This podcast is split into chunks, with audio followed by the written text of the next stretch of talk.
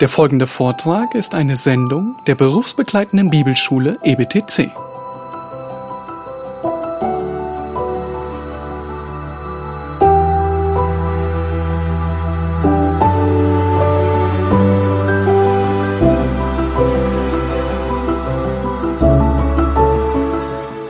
Hudson Taylor.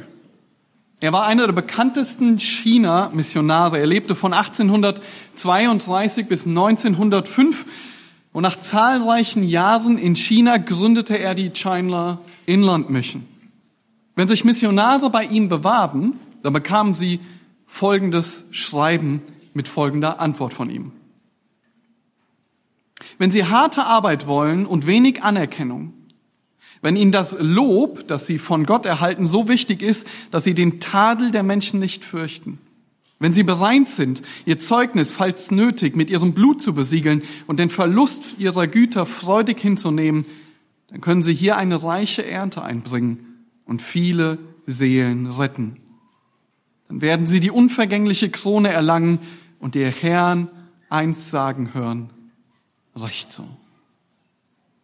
Jetzt stell dir vor, heute würde irgendjemand zu dir kommen und dir das geben und sagen, das solltest du als Christ eigentlich unterschreiben. Was wäre deine Reaktion? Wie soll man das bitte schaffen? Ist das nicht eigentlich zu krass?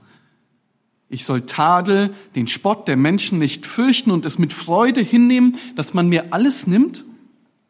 Das ist doch nur was für Superchristen für die ganz Starken, die, die viel Glauben haben. Das ist doch nur für die Auslandsmissionare, oder? Und was ist, wenn der Spott einmal so richtig losgehen würde? Was ist, wenn die Gesellschaft um dich herum anfängt, dich komplett abzulehnen, weil du Christus treu bist und auch dementsprechend lebst? Was ist, wenn das Feuer der Verfolgung plötzlich so richtig heiß wird? Hast du schon mal darüber nachgedacht? Hast du schon mal einen Bericht oder eine Biografie gelesen eines Christen, der durch die Verfolgung ging und dich gefragt, wie würde eigentlich ich jetzt reagieren? Oder geht's dir gerade so? Gehst du gerade dadurch? Wirst du verspottet? Wirst du geschmäht? Wirst du verachtet?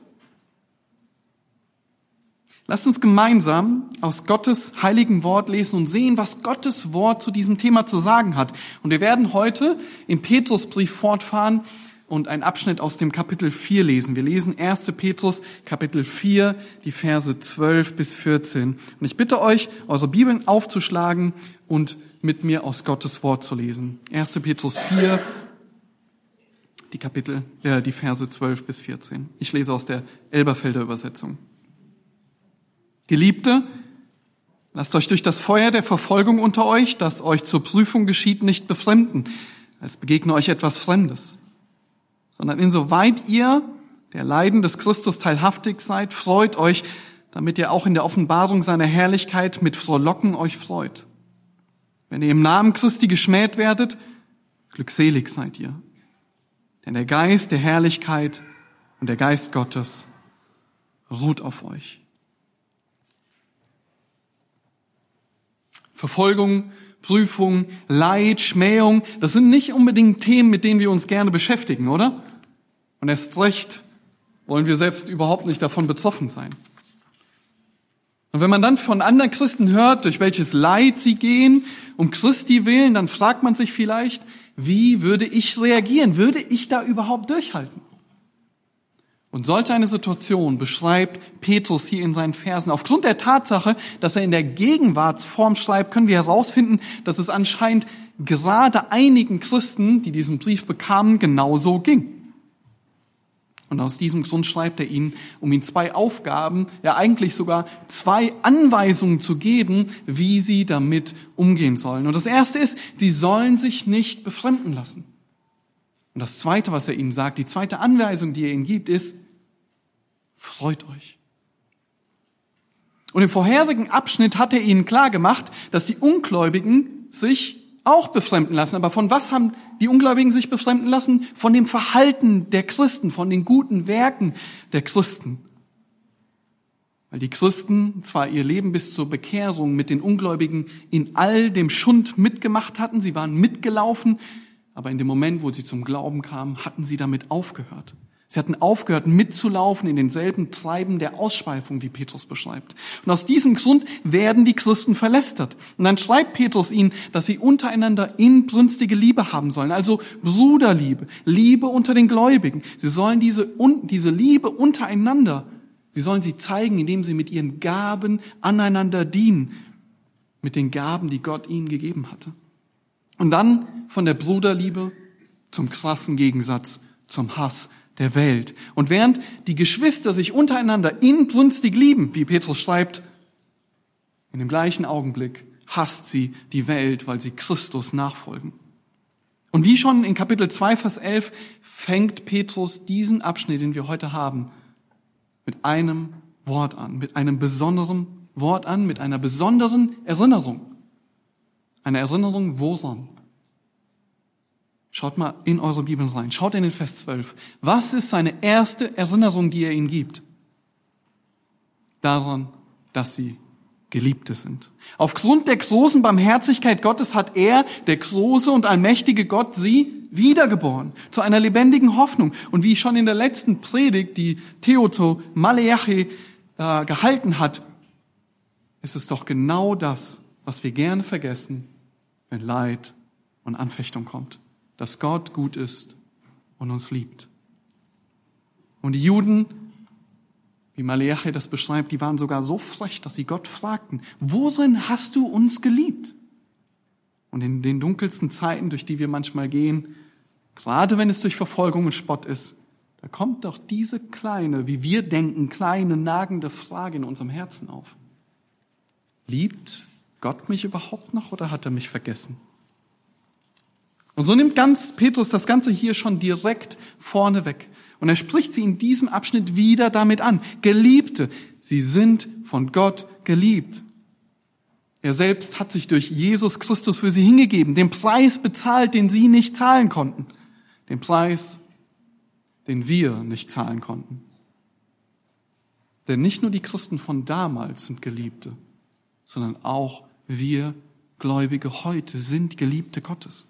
Und das ist, was Petrus, äh, Paulus im Römerbrief, Römer 5, Vers 8, so deutlich schreibt. Gott aber beweist seine Liebe dadurch, dass Christus für uns gestorben ist. Wann?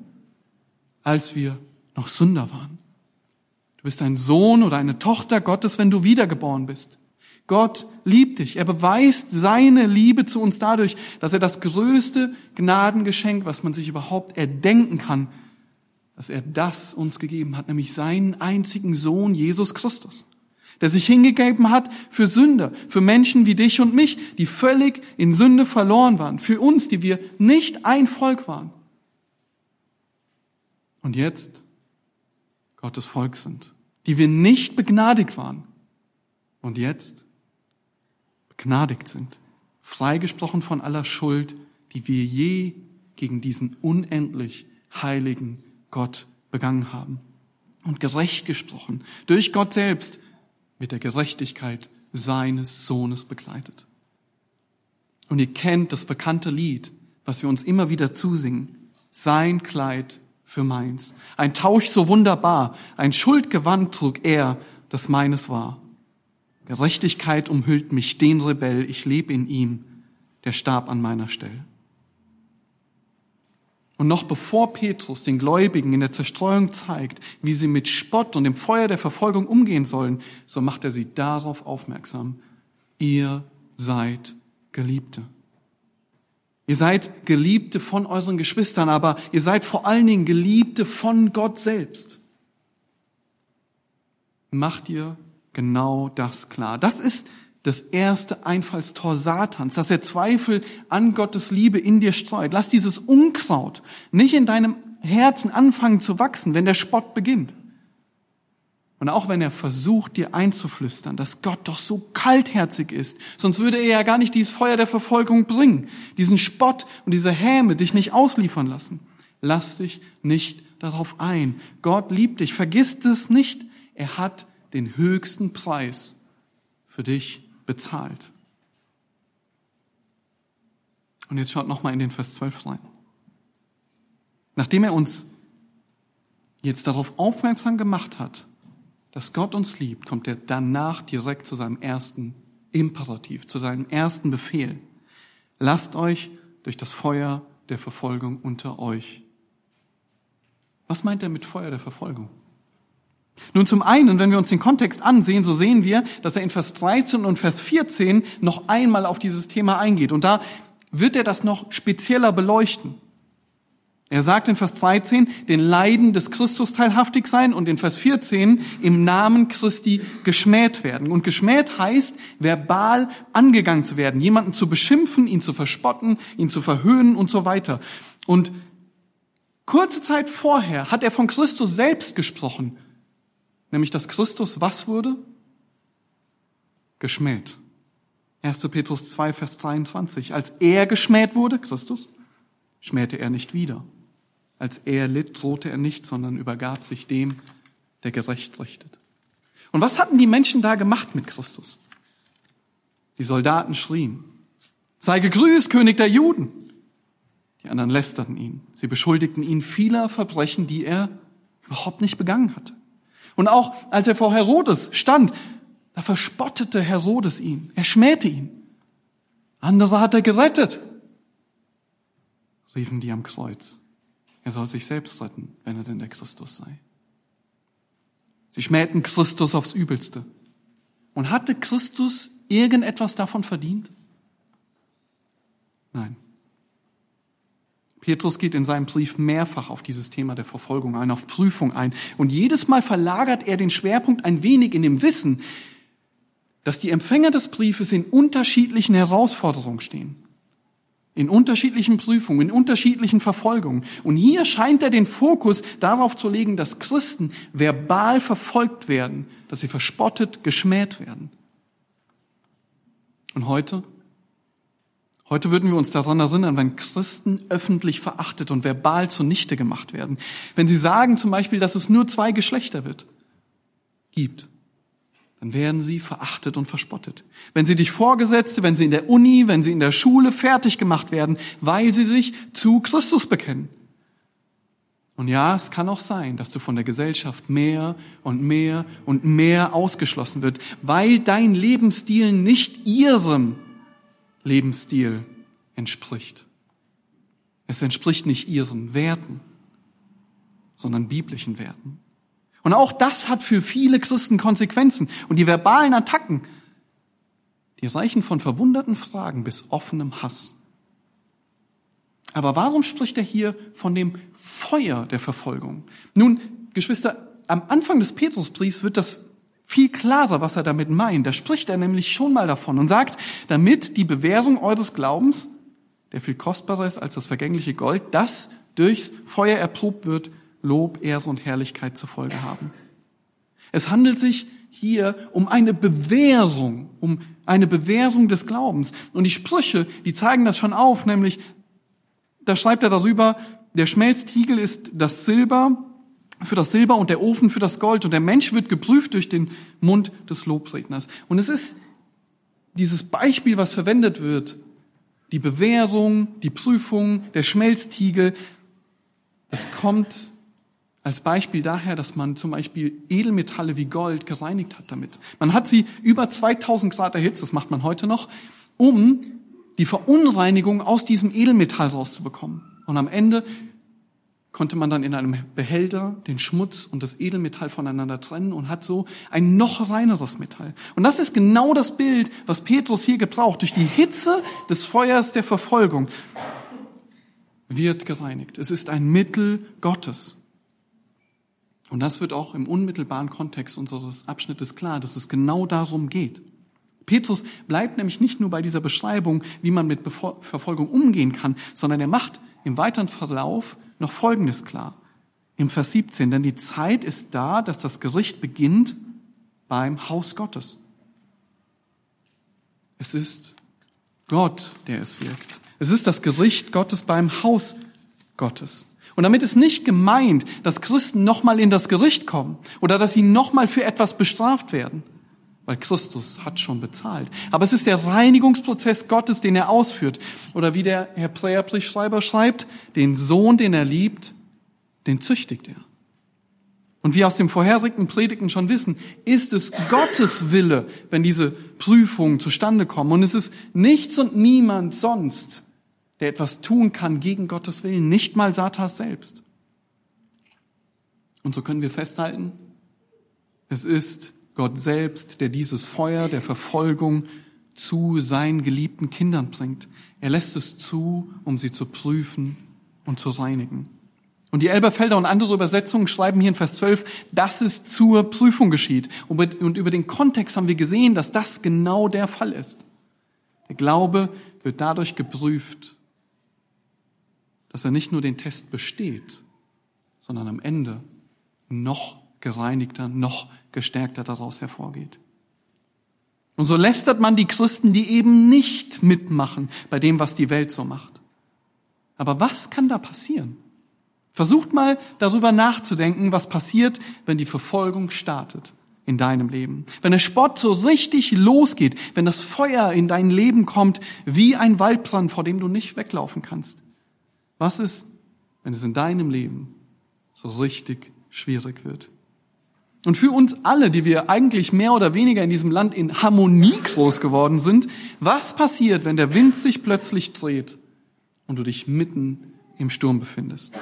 Was passiert, wenn die Leute anfangen, dich zu verspotten, dich zu schmähen, wenn du plötzlich merkst, dass man über dich redet, wenn du plötzlich vor einer Gruppe Rede und Antwort stehen musst, weil du nach der Bibel lebst, wenn man Sitzungen einberuft und dich anfängt fertig zu machen, wenn man dich öffentlich von Veranstaltungen ausschließt und wenn du dadurch gebrandmarkt wirst, wenn du nicht mehr mit auf Schulausflüge darfst, wenn du nicht mehr studieren darfst und wenn sie dir anhängen, du hättest schlimme Dinge getan, du hättest das Volk verhetzt, wenn sie dich vor Gericht schleifen. Was dann? Kann da nicht der Gedanke kommen, Moment mal, was ist hier eigentlich los? Kann das nicht dazu führen, dass wir denken, das ist doch seltsam? Das ist doch gar nicht normal? Und plötzlich befinden wir uns in einer Situation, wo wir uns wundern, warum das alles gerade passiert. Und in genau diese Situation schreibt Petrus hier. Schaut nochmal in den Vers 12. Er sagt, Geliebte, lasst euch durch die unter euch entstandene Feuerprobe nicht befremden, als widerführe euch etwas Fremdartiges. Das ist doch unnormal, könnte man sagen. Plötzlich schlägt dir etwas entgegen, was du gar nicht erwartet hast.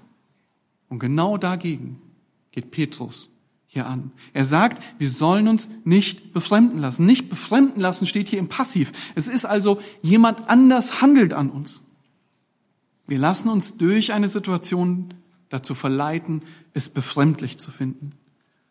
Und warum sollten wir das nicht zulassen? Er schreibt, als begegne euch etwas Fremdes. Er zeigt auf, dadurch, dass es sich eigentlich gar nicht um etwas Fremdes handelt. Wenn die Verfolgung also losgeht, wenn du plötzlich dieser Situation ausgesetzt bist, dann ist das gar nichts Fremdes. Im Gegenteil, es ist genau das, was du als Christ eigentlich erwarten musst. Der Jesus selbst sagt das. Johannes 15, Vers 20, da sagt er, haben sie mich verfolgt, so werden sie euch verfolgen. Er sagt, mich hat die Welt gehasst. Und euch wird sie auch hassen. Ja, uns ist klar, wie sehr die Menschen Christus gehasst haben. Sie haben ihn sogar so gehasst, dass sie ihn unschuldig getötet haben. Und genauso werden sie uns hassen. Johannes schreibt in seinem ersten Brief, Verwundert euch nicht, meine Brüder, wenn die Welt euch hasst. Es ist nichts Fremdes. Es ist sogar so, dass wir Christen eigentlich schon vorbereitet sein müssen, weil Christus gesagt hat, es wird so kommen. Es ist nichts Fremdes, wenn Gott das als Mittel einsetzt, um uns zu reinigen. Er nutzt es für seine Zwecke, zu seiner Verherrlichung. Und ja, wir finden es vielleicht seltsam, weil es für uns paradox klingt. Aber das sind Gottes Wege. Das ist, wie er handelt. Und wisst ihr, als damals ein Blindgeborener zu Christus gebracht wurde, Da fragen die Pharisäer, wer hat gesündigt? Der Blindgeborene oder seine Eltern? Weil ihr Konzept war, wenn jemand blind geboren ist, muss einer von beiden gesündigt haben. Das war ihre Denkweise. Und wisst ihr, wie Christus darauf antwortet? Er sagt weder noch, sondern damit die Werke Gottes an ihm offenbar werden. Das geht doch völlig gegen unser Prinzip, oder? Da muss jemand leiden, damit Gottes Werke, Werke an ihm offenbar werden? Und genauso geht es uns doch so oft bei Prüfung oder Verfolgung, oder? Wir können uns nicht vorstellen, wofür das gut sein soll. Aber Gott, er nutzt genau diese Wege, um sich zu verherrlichen und uns zu prüfen und zu bewähren. Also wenn es losgeht, lass dich nicht befremden. Wenn die Welt dich angreift, wenn sie dich beschuldigt, obwohl du unschuldig bist, dann denke nicht, das ist doch irgendwie seltsam. Es ist genau das, was Christus schon lange vorhergesagt hat. Es geschieht zur Prüfung. Wie wir aus dem Petrusbrief wissen, es geschieht ausschließlich dann, wenn es Gottes Wille ist. Das ist manchmal schwer zu akzeptieren. Aber wisst ihr, Gott hat die volle Kontrolle. Freue dich, Gott ist bei dir. Und stell dir vor, du arbeitest gerade in der Gemeinde. Zum Beispiel musst du vorne eine Rampe pflastern. Und du merkst schon, es funktioniert irgendwie nicht richtig. Und dann kommt jemand zu dir und sagt dir, du darfst nicht einfach die Steine so auf die Erde legen. Das wird krumm und schief. Und dann geht die Person. Was würdest du denken?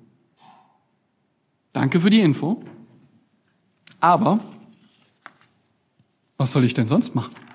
Was soll ich denn stattdessen machen? Was wäre denn richtig? Es ist ja gut zu sagen, was falsch ist. Aber wir müssen doch auch aufzeigen, was richtig ist, oder? Und viele Menschen gehen so mit der Bibel um. Sie sagen, du darfst das nicht, du musst das lassen. Die Bibel sagt, du sollst das lassen. Aber sie vergessen einen wichtigen Punkt, nämlich aufzuzeigen, was du stattdessen tun sollst. Und jetzt schaut mal in den Vers 13 rein. Sondern in dem Maß, wie ihr Anteil habt an den Leiden des Christus, freut euch, damit ihr auch bei der Offenbarung seiner Herrlichkeit euch jubeln, freuen könnt. Und seht ihr das erste Wort, was er nutzt? Sondern. Also stattdessen. Was bedeutet das? Es zeigt auf, dass Petrus hier meint, du sollst das eine lassen und das andere tun. Du sollst etwas ersetzen. Statt der Tatsache, dass du dich befremden lässt, sollst du was tun? Dich freuen. Aber bevor er diesen zweiten Befehl gibt, qualifiziert er den noch. Er sagt, in dem Maß, wie ihr Anteil habt an den Leiden des Christus.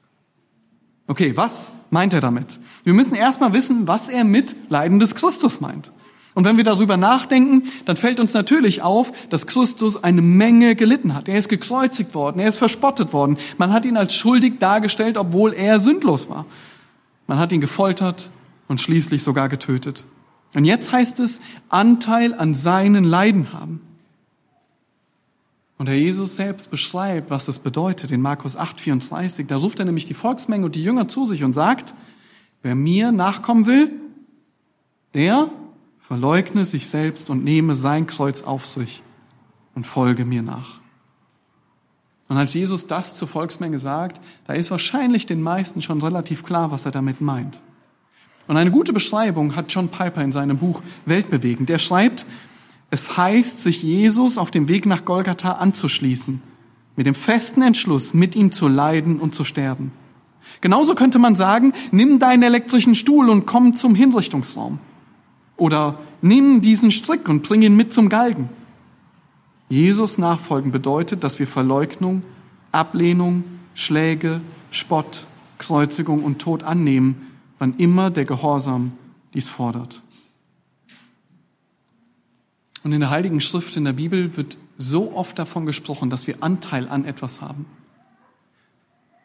Wir haben Anteil an Christus. Wir haben mit ihm Gemeinschaft im Leben aber auch im Leiden, im Sterben, aber auch im Erben und im Herrschen. Ja, wir werden miterben, aber wir werden auch mitleiden. Wir sind Teilhaber der Herrlichkeit, aber wir haben auch Anteil an Christi Leiden. Und während wir durch den Petrusbrief durchgegangen sind, ist uns genau dieses Konzept auch schon begegnet. Im zweiten Kapitel, da sagt er zu den Arbeitnehmern, zu den Sklaven, sagt er, wenn ihr aber für Gutes tun leidet und geduldig ertragt, dann ist das Gnade bei Gott. Und dann sagt er, denn dazu seid ihr berufen, weil auch Christus für uns gelitten und uns ein Vorbild hinterlassen hat, damit ihr seinen Fußstapfen nachfolgt. Wir sind berufen. Warum? Weil Christus auch für uns gelitten hat. Und was hat er? Was hat Christus getan? Er hat uns ein Vorbild hinterlassen. Und das ist wie ein kleines Kind im hohen Schnee den Fußstapfen seines Vaters hinterherfolgt. Genauso sollen wir Christen unserem Heiland, Jesus Christus, nachfolgen, Leid geduldig ertragen, und zwar für Gutes tun. Es ist so wie Paulus, der sogar explizit von Gott gesagt bekommt, du wirst für mich leiden. Ja, Christus, er hat für Sünde gelitten und er hat vollständig bezahlt und diesem Werk muss nichts mehr hinzugetan werden. Das dürfen wir nicht verwechseln. Wir müssen dem Werk und dürfen dem Werk und können dem Werk Christi nichts mehr hinzutun.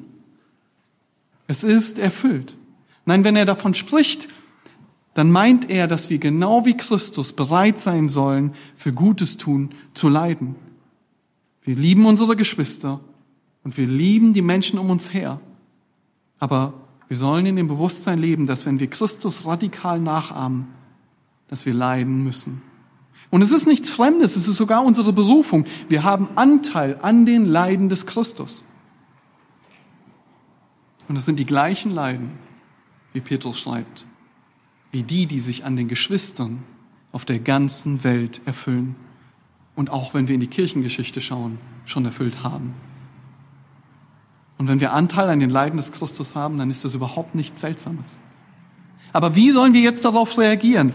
Ja, wir sollen uns auf der einen Seite nicht befremden lassen, aber hier kommt der zweite Befehl. Ihr erinnert euch, was ist der zweite Befehl gewesen? Freut euch. Und ist das nicht seltsam? Freude im Leid? Seht ihr, wie dicht hier Leid und Freude, Leid und Herrlichkeit beieinander liegen? Und in der Welt ist das überhaupt nicht möglich. Ihr wisst, die Welt hat nur ein Prinzip. Leid gleich Trauer, Erfolg gleich Freude.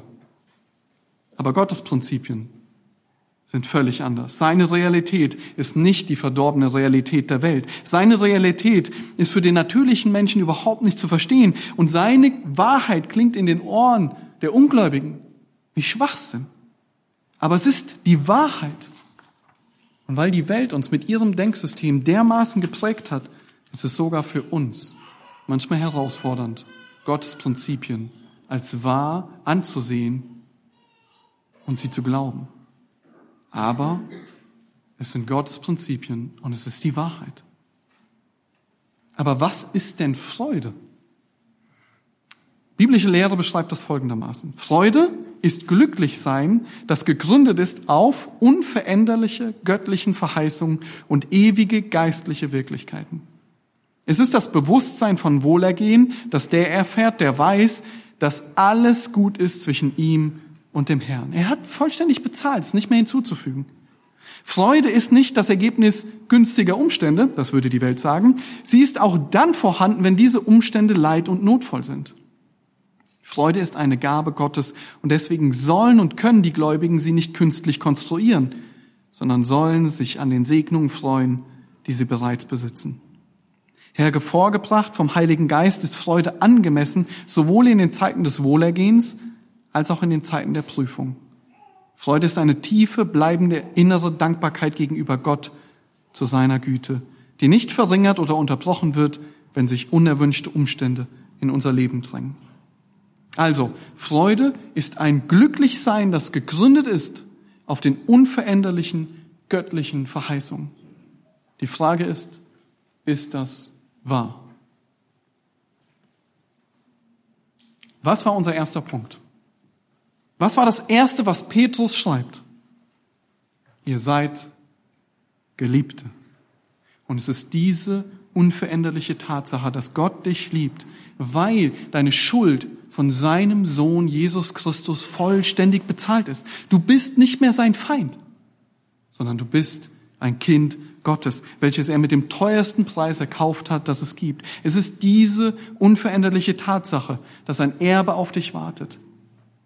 Aber es ist eine noch viel größere Tatsache, die am Ende der Verse auf uns wartet, die wir uns gleich ansehen werden. Es ist Gottes unveränderliche Verheißung, Gottes Segnungen. Und auch wenn die Umstände leidvoll sind, so können sich Christen wirklich freuen. Und wir sollen es auch. Du sollst dich im Leid freuen. Und du kannst es sogar, weil es eine Gabe Gottes ist. Es ist die Frucht des Heiligen Geistes, die er uns, in uns bewirkt. Und so können wir durch die Kirchengeschichte gehen. Und wisst ihr was? Wir werden uns immer wieder fragen, bei diesen harten Geschichten, wo Christen durch massive Verfolgung gegangen sind. Und wir können uns immer wieder fragen, wie konnte er oder sie durch dieses Leid, durch diese Verfolgung gehen und sich trotzdem freuen? Ist euch das schon mal so gegangen? Wie ist das möglich? Angefangen von Stephanus in der Bibel. Er wird aufgrund seines Zeugnisses gesteinigt. Das bedeutet, die haben so lange Steine auf den Mann geschmissen, bis der tot war. Das dauert. Wisst ihr, was er am Ende noch sagen kann?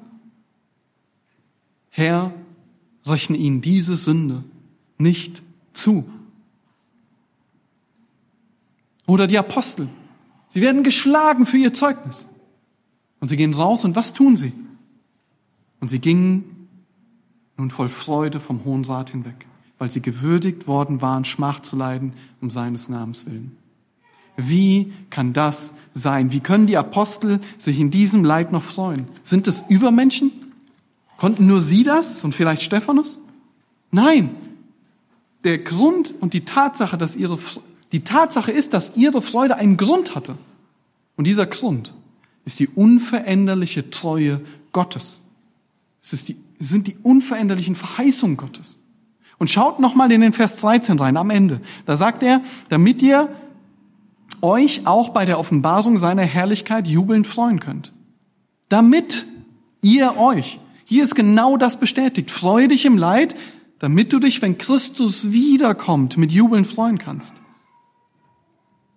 Und schon ganz am Anfang seines Briefes hat er die Gläubigen eingestimmt und sagt, ja, es kommen Zeiten der Traurigkeit, aber wenn ihr durch diese kurzen Zeiten durchgegangen seid, durch diese kurzen Zeiten der Anfechtung, Christus kommt wieder. Und das ist so wichtig. Wir vergessen das so schnell. Wisst ihr, wenn Leid kommt, dann kreisen unsere Gedanken sich so schnell um uns selbst und um das Leid, um die Situation. Und wie ein Wirbelsturm kreisen die, dann die Gedanken um uns selbst. Wisst ihr, eines der gefährlichsten Dinge im Meer sind sogenannte Rip Currents oder im Deutsch sagt man Brandungsrückströme.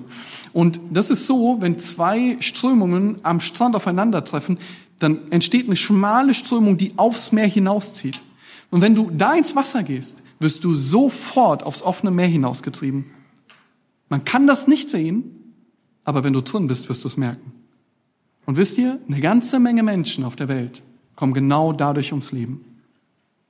Aber es gibt eine Rettungsmöglichkeit. Und die ist nicht gegen die Strömung anzuschwimmen, weil du hast keine Chance. Wisst ihr, was die einzige Möglichkeit ist? rechts oder links rauszuschwimmen. Weil diese Strömungen sind nur sehr schmal und dann bist du gerettet und kannst zurückschwimmen.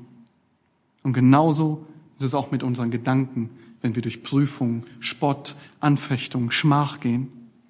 Wir müssen diese Gedankenströmungen verlassen und uns auf die Wahrheit konzentrieren. Und wenn wir das nicht tun, werden wir auf das offene Meer der Gefühle hinausgerissen.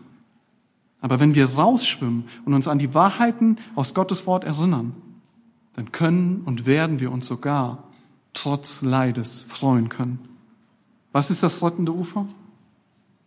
Schaut nochmal in den Vers 13 rein am Ende. Seht ihr, was er zu den jubelnden Freunden sagt? Es ist bei, wann? Wann sind die da, die jubelnden Freuden? Bei der Offenbarung seiner Herrlichkeit. Das Leben hier ist nicht das Ende. Christus kommt wieder. Er kommt sogar bald wieder, sagt die Bibel. Ja, unser Herr kommt bald und wird alle seine Kinder zu sich holen.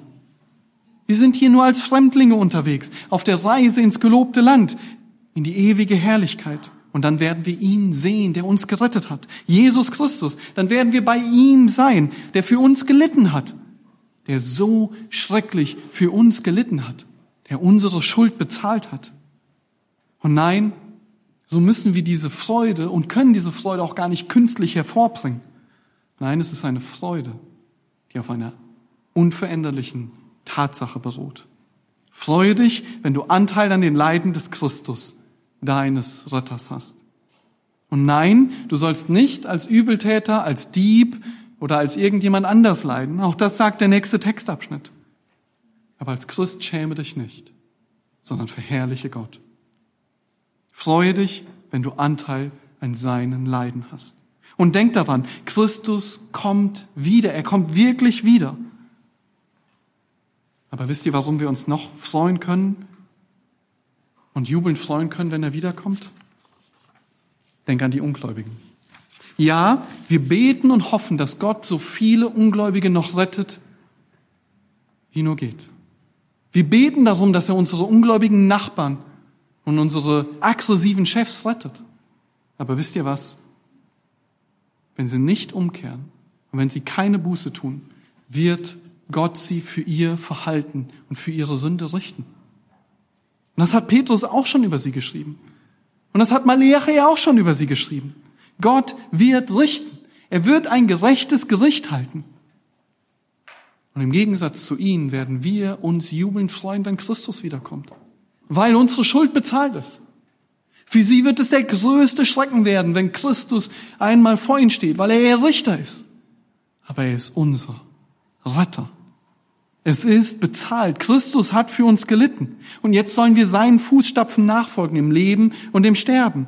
Er ist unsere einzige Hoffnung im Leben und im Sterben. Und die Herrlichkeit wartet auf uns. Aber als wäre das nicht genug, wiederholt Petrus es noch einmal und macht es noch deutlicher. Schaut mal in den Vers 14 rein. Glückselig seid ihr, wenn ihr geschmäht werdet um des Namens des Christus willen, denn der Geist der Herrlichkeit und der Geist Gottes ruhen auf euch. Glückselig seid ihr. Schon wieder zitiert Petrus hier die Bergpredigt, wie er das schon so oft gemacht hat. Und wisst ihr, was der Jesus da gepredigt hat? Er sagt, diejenigen, die verfolgt, die geschmäht werden, gegen die lügnerisch geredet wird, gegen die böse Worte geredet werden, dass diese Christen sich freuen sollen. Warum? Weil sie als Christen glückselig sind, denn ihr Lohn ist groß im Himmel.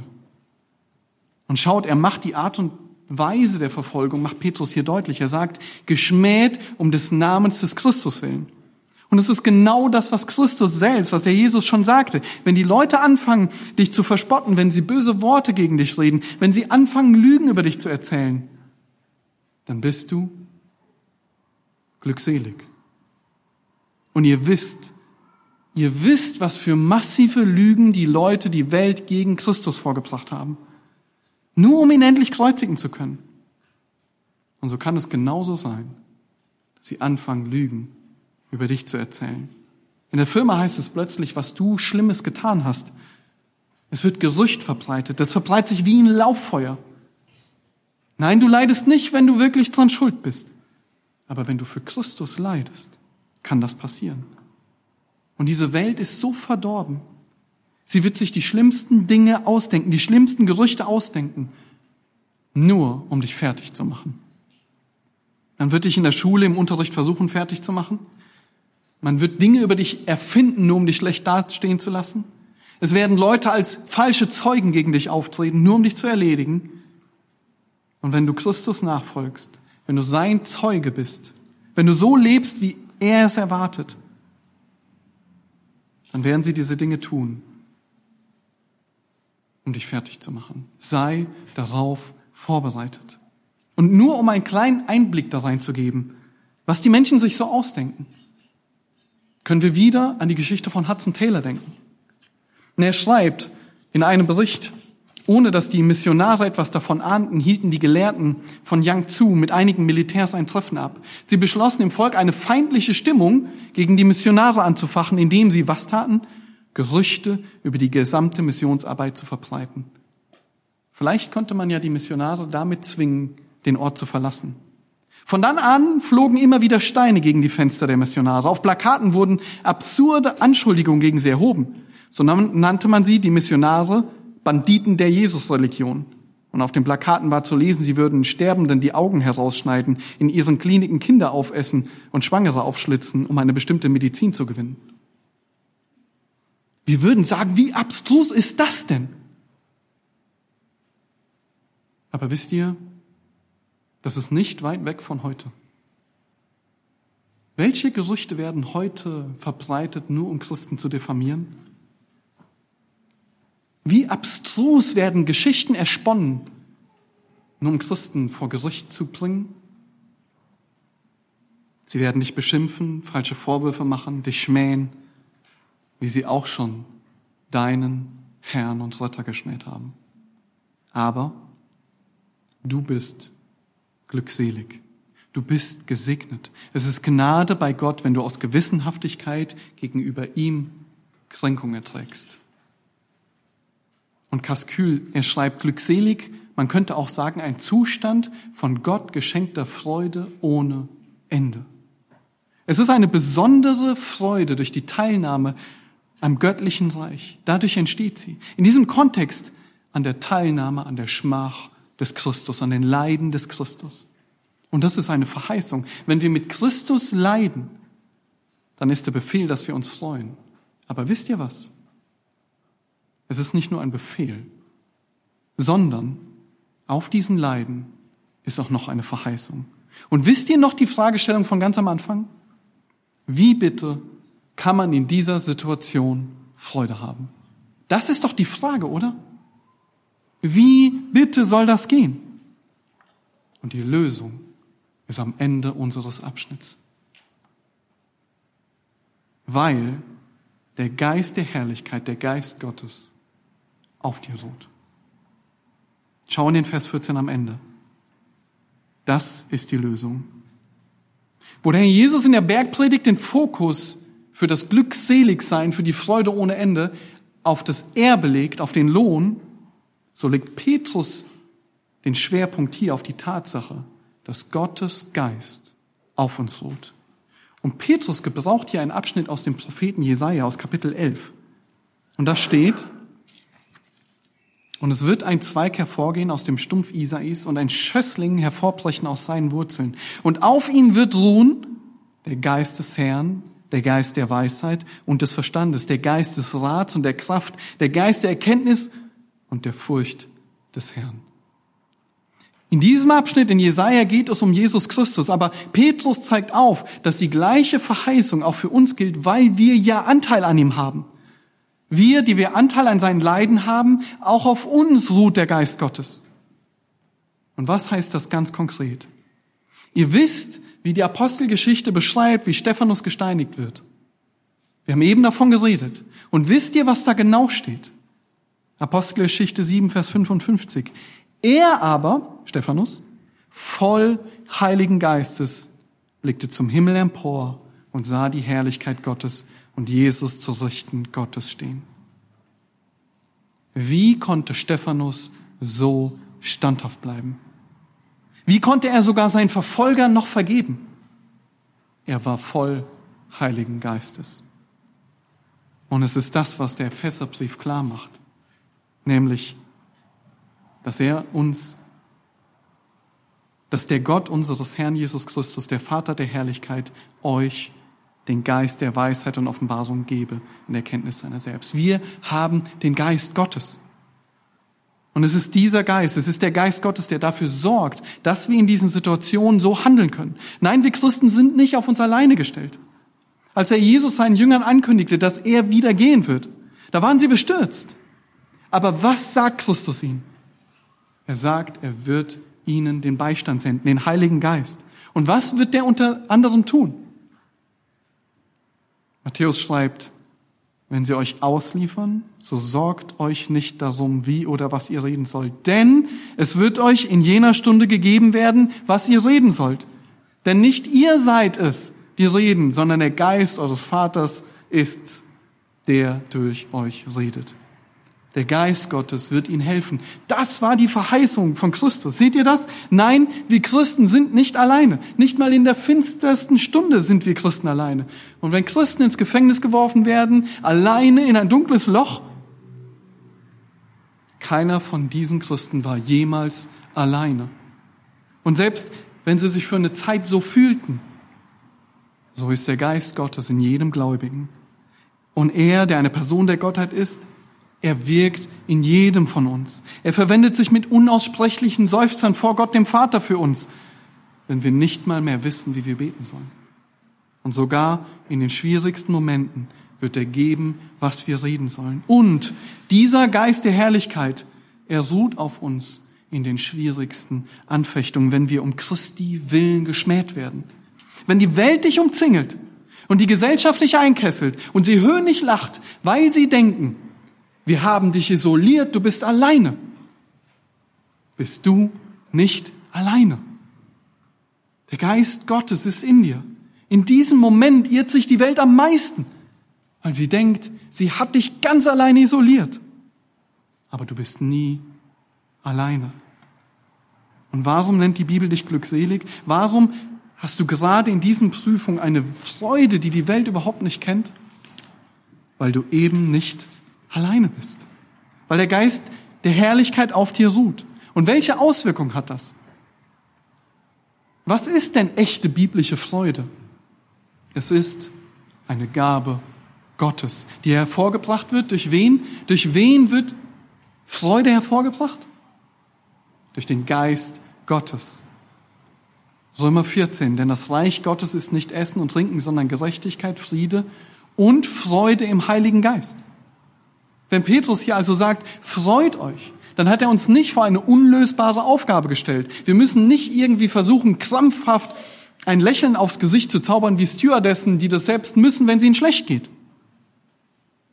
Nein, es ist das Wirken Gottes in dir, welches diese Freude hervorruft, die eigentlich unmöglich ist. Und genau das ist der Grund, warum du im Feuer der Verfolgung dich nicht befremden lassen sollst, sondern warum du dich freuen sollst. Ja, Gott fängt sein Gericht beim Haus Gottes an. Und er reinigt uns. Und das ist, was wir uns nächste Woche genauer ansehen werden. Aber wenn wir nach dem Willen Gottes leiden, dann freue dich. Du kannst dich freuen, weil du Anteil an den Leiden des Christus hast. Und du weißt, das hier ist nicht das Ende. Christus er kommt bald. Die Bibel sagt, er kommt bald. Erinnere dich an die Verheißung Gottes, wenn du geschmäht wirst. Er kommt bald und du wirst dich jubelnd freuen, wenn er wiederkommt. Und denk daran, wenn du verachtet und verspottet wirst, der Geist Gottes, er ruht auf dir. Und er ist derjenige, der echte Freude in dir hier vorruft. Freue dich, wenn du Anteil an den Leiden des Christus hast. Und so ist das Evangelium, die Liebe Gottes zu seinen Kindern, welches uns in diesen Situationen einen unglaublichen Trost gibt. Christus hat alles bezahlt. Wir haben den Heiligen Geist bekommen und sind so fähig, mit Freude Anteil an seinen Leiden zu haben, bis zu dem Zeitpunkt, wenn er entweder wiederkommt oder uns zu sich nach Hause holt. Petrus sagt, es ist nahe gekommen, das Ende aller Dinge. Christus kommt wieder. Und ich möchte euch ermutigen, in dieser Welt Christus und seinem Wort gehorsam zu sein und euch selbst in Leiden, in Spott zu freuen. Und aus diesem Grund möchte ich euch mit einem Vers entlassen. Und zwar ein Vers, den Petrus selbst am Ende seines Briefes schreibt, der all das so schön zusammenfasst und uns ausrichtet. Er schreibt in 1. Petrus 5, Vers 10. Der Gott aller Gnade aber, der uns berufen hat zu seiner ewigen Herrlichkeit in Christus Jesus. Er selbst möge euch, nachdem ihr eine kurze Zeit gelitten habt, völlig zubereiten, festigen, stärken, gründen. Ihm sei die Herrlichkeit und die Macht von Ewigkeit zu Ewigkeit. Amen. Lasst uns gemeinsam beten. Ihr könnt gerne dazu aufstehen.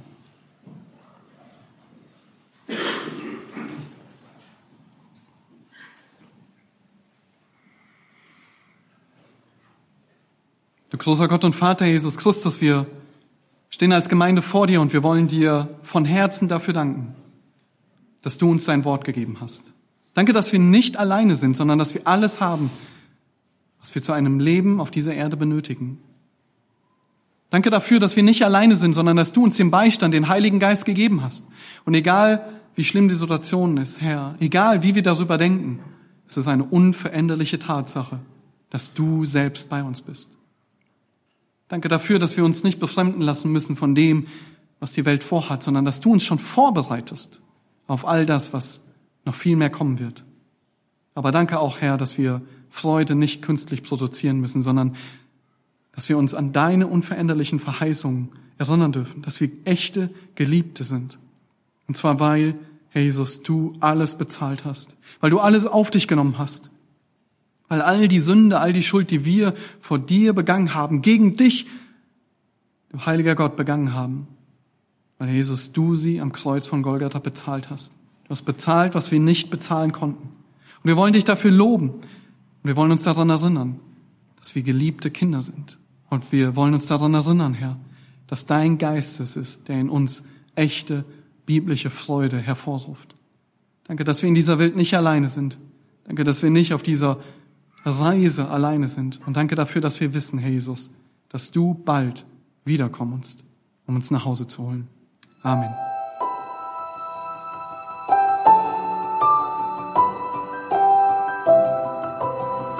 Diese Sendung war von der berufsbegleitenden Bibelschule EBTC. Unser Ziel ist, Jünger fürs Leben zuzurüsten, um der Gemeinde Christi zu dienen. Weitere Beiträge, Bücher und Informationen findest du auf ebtc.org.